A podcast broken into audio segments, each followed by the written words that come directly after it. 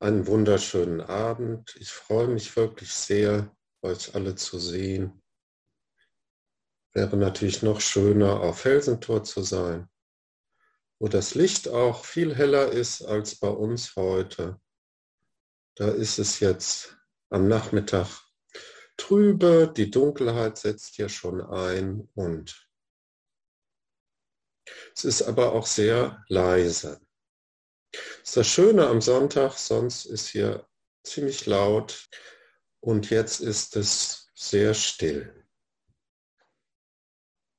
Ja, bei der letzten offenen Meditation hatte ich ja über Shunryo Suzuki gesprochen und dessen Motto It is not always so, also auf Deutsch etwa so.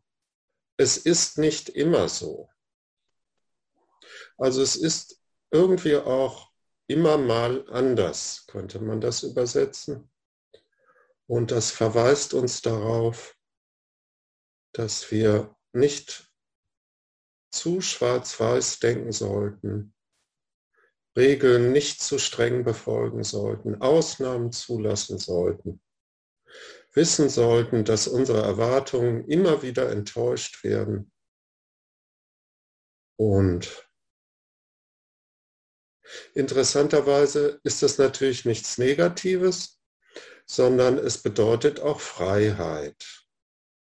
Das heißt, nichts zwängt uns so ein, dass wir daraus in Notwendigkeit gefangen sind. Das ist auch wichtig für unsere Praxis.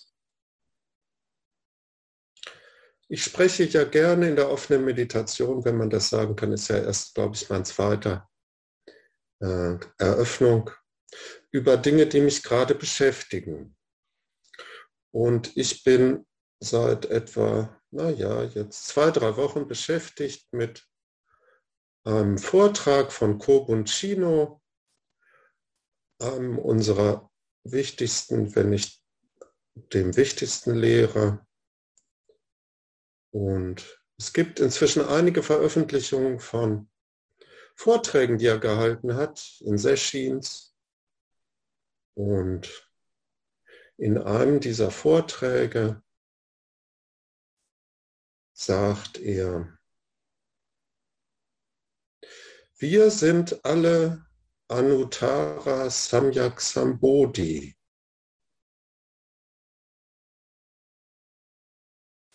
Auf Deutsch übersetzt heißt das, wir sind alle perfekte, unübertroffene Erleuchtung. Und das hat mich sehr berührt.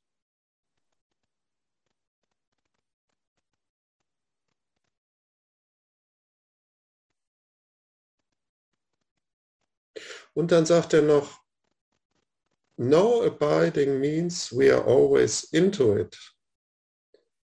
No abiding, gar nicht so einfach zu übersetzen, diesen Ausdruck. Nicht festgelegt sein bedeutet, dass wir immer in unübertroffener, perfekter Erleuchtung leben.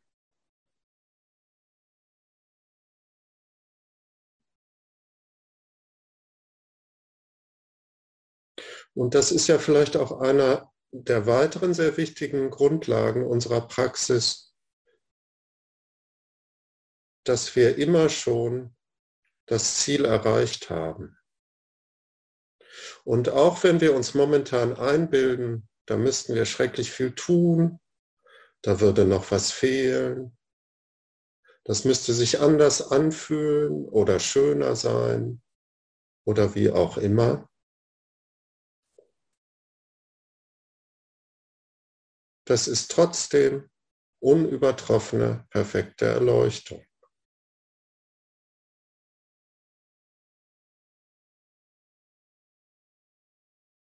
Nun, diese Art von, ähm, sage ich mal, Weisheit hat natürlich auch so ihren Hintergrund. Der Hintergrund ist, dass ja alle Leute, die im weitesten Sinne Buddhismus betreiben, eigentlich gerne wissen möchten, wie es Buddha ergangen ist, als er da seine große Erkenntnis unter dem Morgenstern hatte. Was ist denn da passiert? Und die Überlieferung sagt, dass er dort Anuttara Samyak Sambodhi erfahren hat. Na, man müsste besser sagen, dass er eingetreten ist in Anuttara Samyak Sambodhi. Also so eine Art Zustand. Und Kobuns Lehre, die ja auch, sage ich mal, doch weitgehend der Zen-Lehre so entspricht, die wir ähm, hier lernen, ist, dass wir da schon drin sind seit anfangsloser Zeit.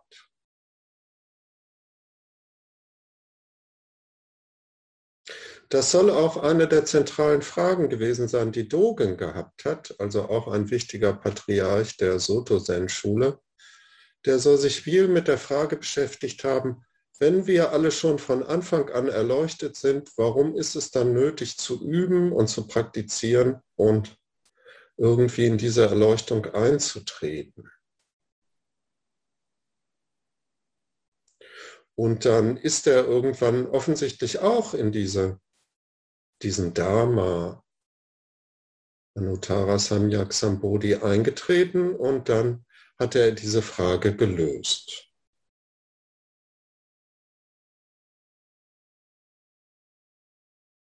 Es ist also so ein bisschen so eine Münchhausen-Aufgabe, könnte man sagen, also sich selber am eigenen Haar aus dem Schlamm ziehen.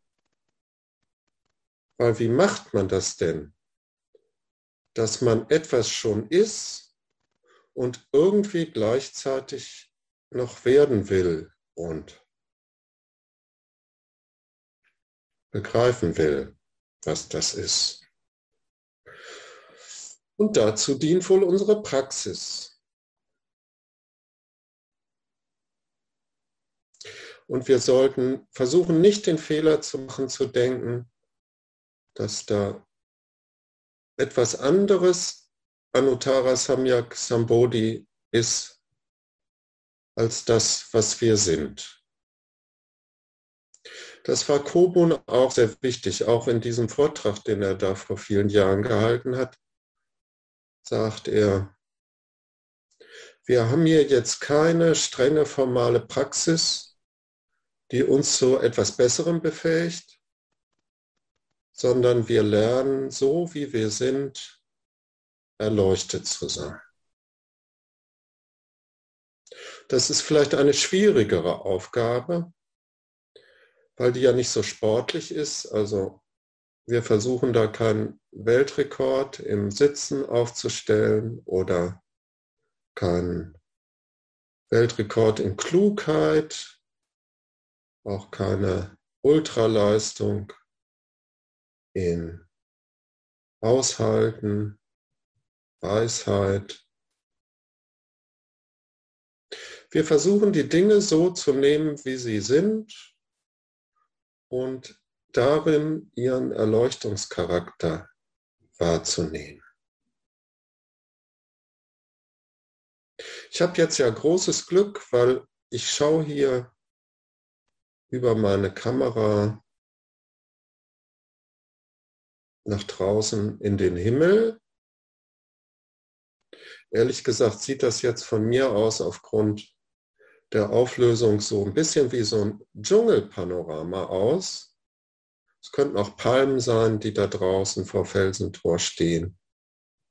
Wir sind irgendwo in Thailand oder im Süden Chinas.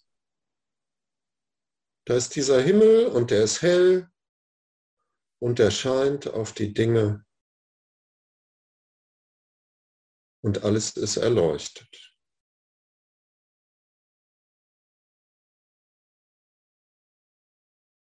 ist eigentlich sehr einfach.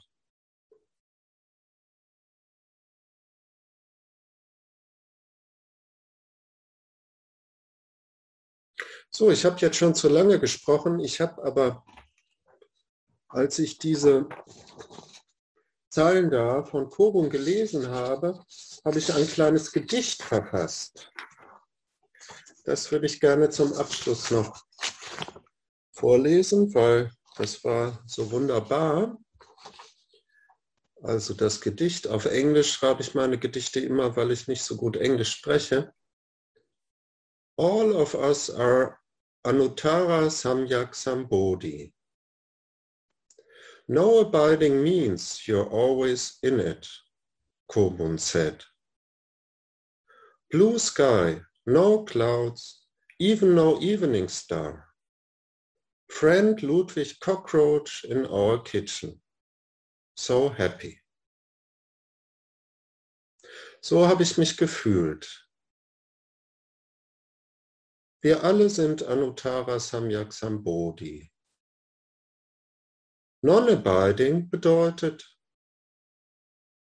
wir sind alle immer darin, sagte Kopun. Blauer Himmel, keine Wolken, noch nicht mal der Abendstern. Freund Ludwig, tja, Cockroach fällt mir jetzt nicht ein, lebt in unserem, in unserer Küche.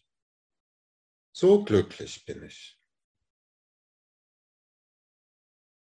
Nur kurz zur Erläuterung. Ludwig Cockroach ist ein Insekt, das ich und meine Frau als Mitbewohner in Nepal hatten, als wir eine berühmte Höhle in der Nähe von Kathmandu besucht haben, wo Padmasambhava meditiert haben soll.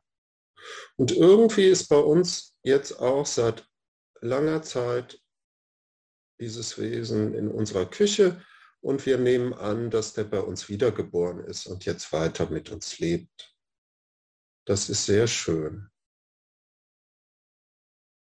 Und als ich, nachdem ich diese Zahlen von Kobun gelesen hatte, vor die Tür ging, war ein blauer Abendhimmel ohne Wolken. Und es gab noch nicht mal den Stern, der die Erleuchtung symbolisiert. Und trotzdem befinden wir uns in perfektem Glück. Ich bedanke mich.